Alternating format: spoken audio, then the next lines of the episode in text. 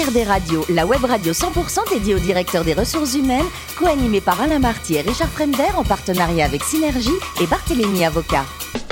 Bonjour à tous, bienvenue à bord d'HRD Radio. Vous êtes 12 000 directeurs des ressources humaines et dirigeants d'entreprise abonnés à nos podcasts. Merci à toutes et tous d'être toujours plus nombreux à nous écouter chaque semaine. Vous le savez, vous pouvez réagir sur nos réseaux sociaux et notre compte Twitter HRD Radio-du-bas TV. À mes côtés aujourd'hui pour co-animer cette émission, Lionel Prudhomme, directeur de l'école IGSRH et Jérôme Hartz, avocat associé chez Barthélémy Avocat. Bonjour messieurs. Bonjour.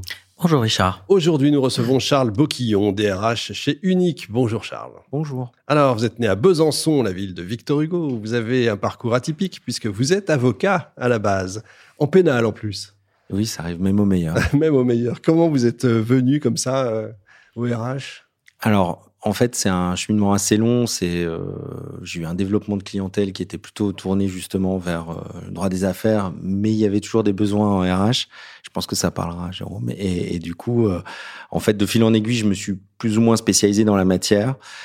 Et à force de me spécialiser dans la matière, bah, j'ai pris goût à l'échange avec mes clients et en fait, je me suis impliqué de plus en plus dans la, aussi dans leurs questions de gestion opérationnelle. Et j'avais cette frustration d'arriver parfois euh, après le panneau trop tard et voilà, le, je me suis dit à un moment donné que ça pourrait être intéressant de franchir le Rubicon et de d'aller en entreprise. Et c'est donc forcément chez un de vos clients.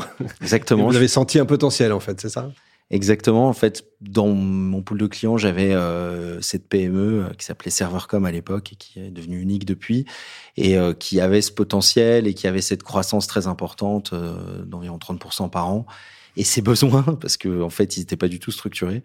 Donc du coup le, défi, voilà, plus la relation personnelle avec le président fondateur faisait que je trouvais que ça allait être intéressant.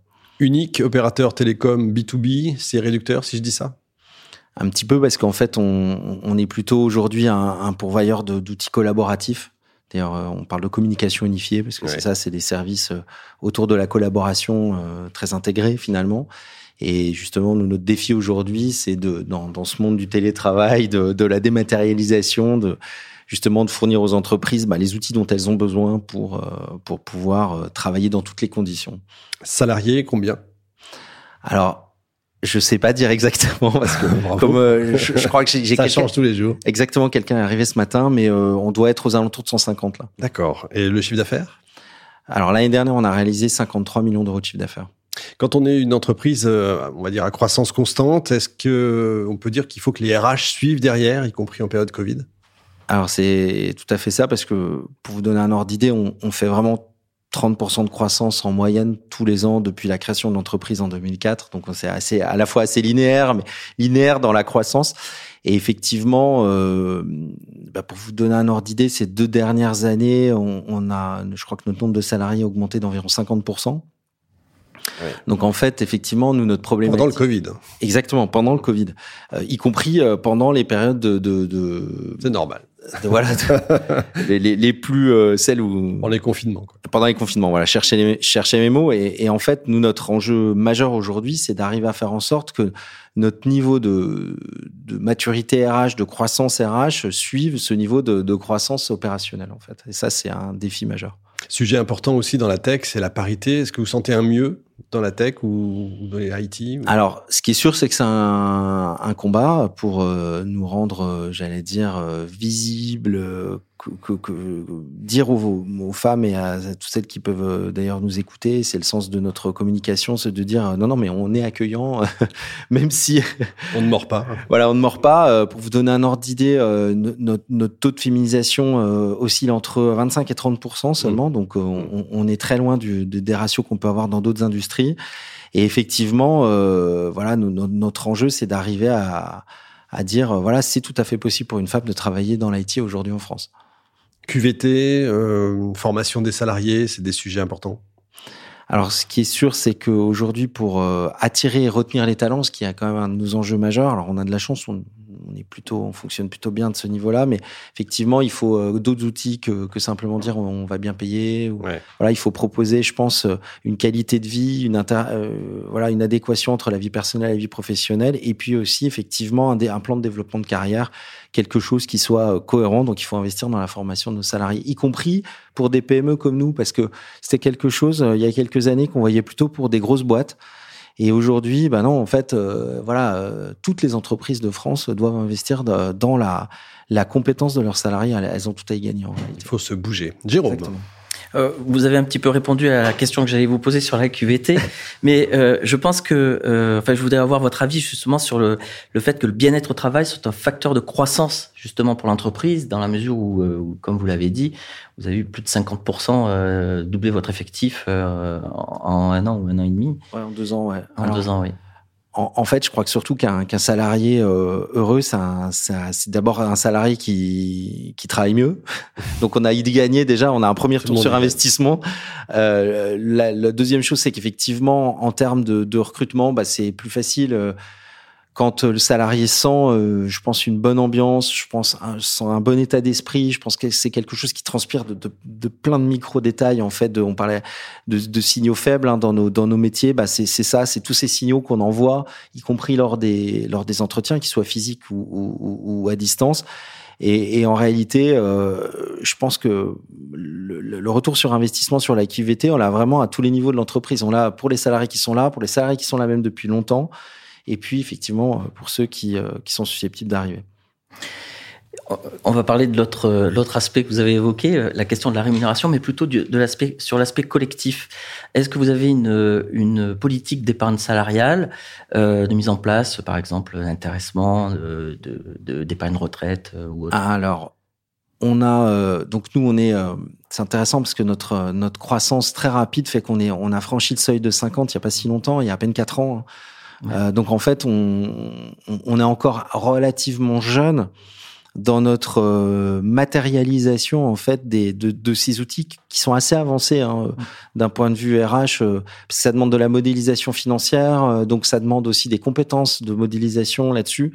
Et donc en fait, on a, on, est allé aussi un peu à notre rythme. Donc d'abord, on a commencé par la participation.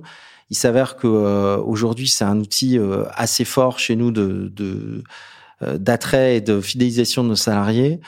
Et euh, c'est une vraie composante aussi de, de, notre de notre politique. Et effectivement, là, on est en train de réfléchir à la mise en place d'outils euh, complémentaires du type de l'intéressement, euh, du type de, de, de, de, ces problématiques. Alors c'est très marrant parce que là, parler de retraite complémentaire à nos salariés qui ont 30 ans de moyenne d'âge, en réalité, ça, on, c'est très intéressant parce qu'on on s'est on s'est livré à l'exercice et en fait, on s'est rendu compte que ça leur parlait pas du tout. Mmh. Euh, donc du coup, on, travaille aussi à, pouvoir parler à tous nos salariés, parce qu'on n'a pas que des salariés qui ont 30 ans, euh, votre serviteur notamment. Donc je commence à réfléchir à ça et je me dis tiens, c'est peut-être intéressant de, mettre en place euh, ces éléments chez nous. Et donc effectivement, je trouve que nous, notre prochaine évolution, ça va être ça, ça va être d'acquérir cette compétence et de la mettre en œuvre pour nos salariés et pour pouvoir leur proposer plus d'outils au-delà du simple salaire. Lionel.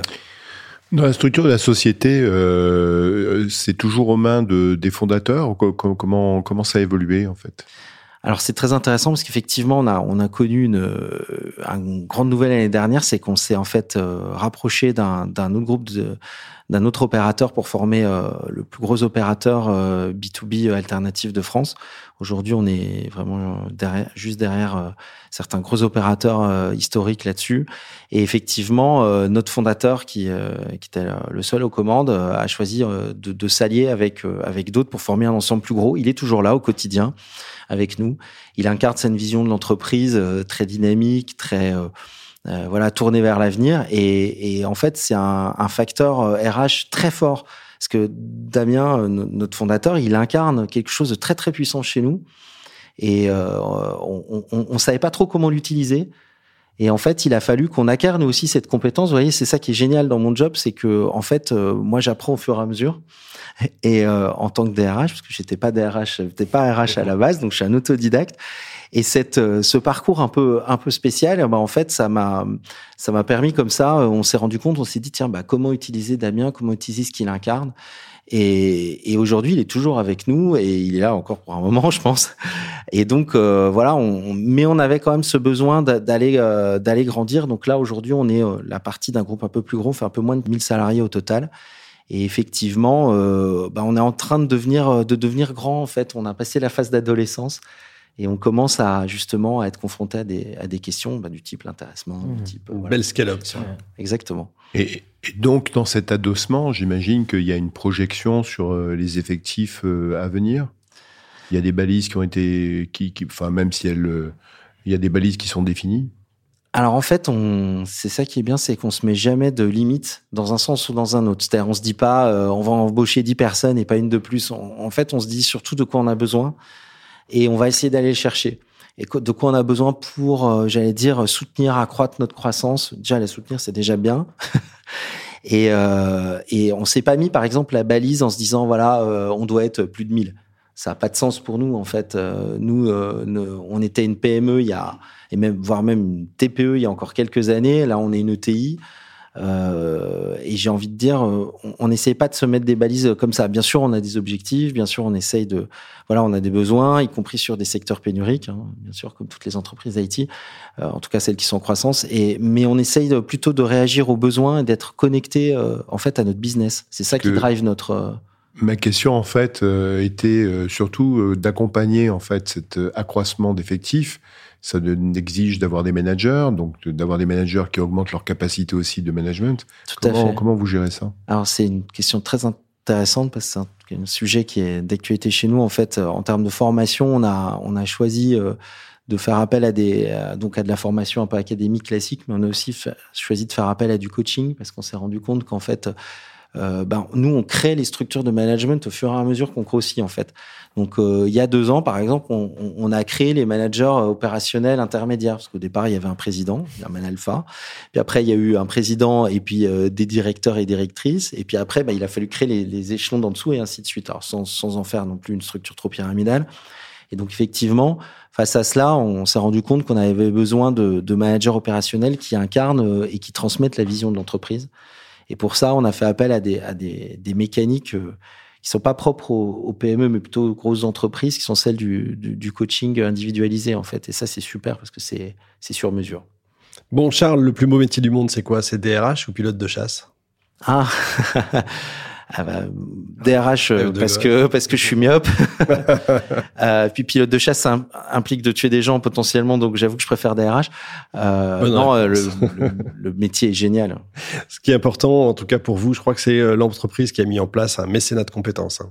Alors oui, ça c'est nouveau, c'est pareil, c'est quelque chose auquel on réfléchissait depuis longtemps parce qu'on collaborait déjà avec les banques alimentaires. Mmh mais on ne savait pas comment faire. Et je parlais tout à l'heure de, notre propre accroissement de compétences internes, en fait. Et du coup, on s'est dit, bah tiens, euh, qu'est-ce qui existe? Et puis on a commencé à chercher, puis on s'est dit, ah bah tiens, il y a du mécénat de compétences. Et effectivement, euh, on est en train de, créer ça autour de, de, plusieurs beaux projets.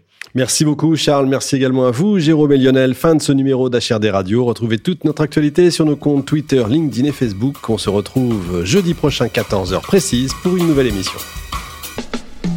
L'invité de la semaine de HRD Radio, une production B2B Radio.tv en partenariat avec Synergie et Barthélémy Avocat.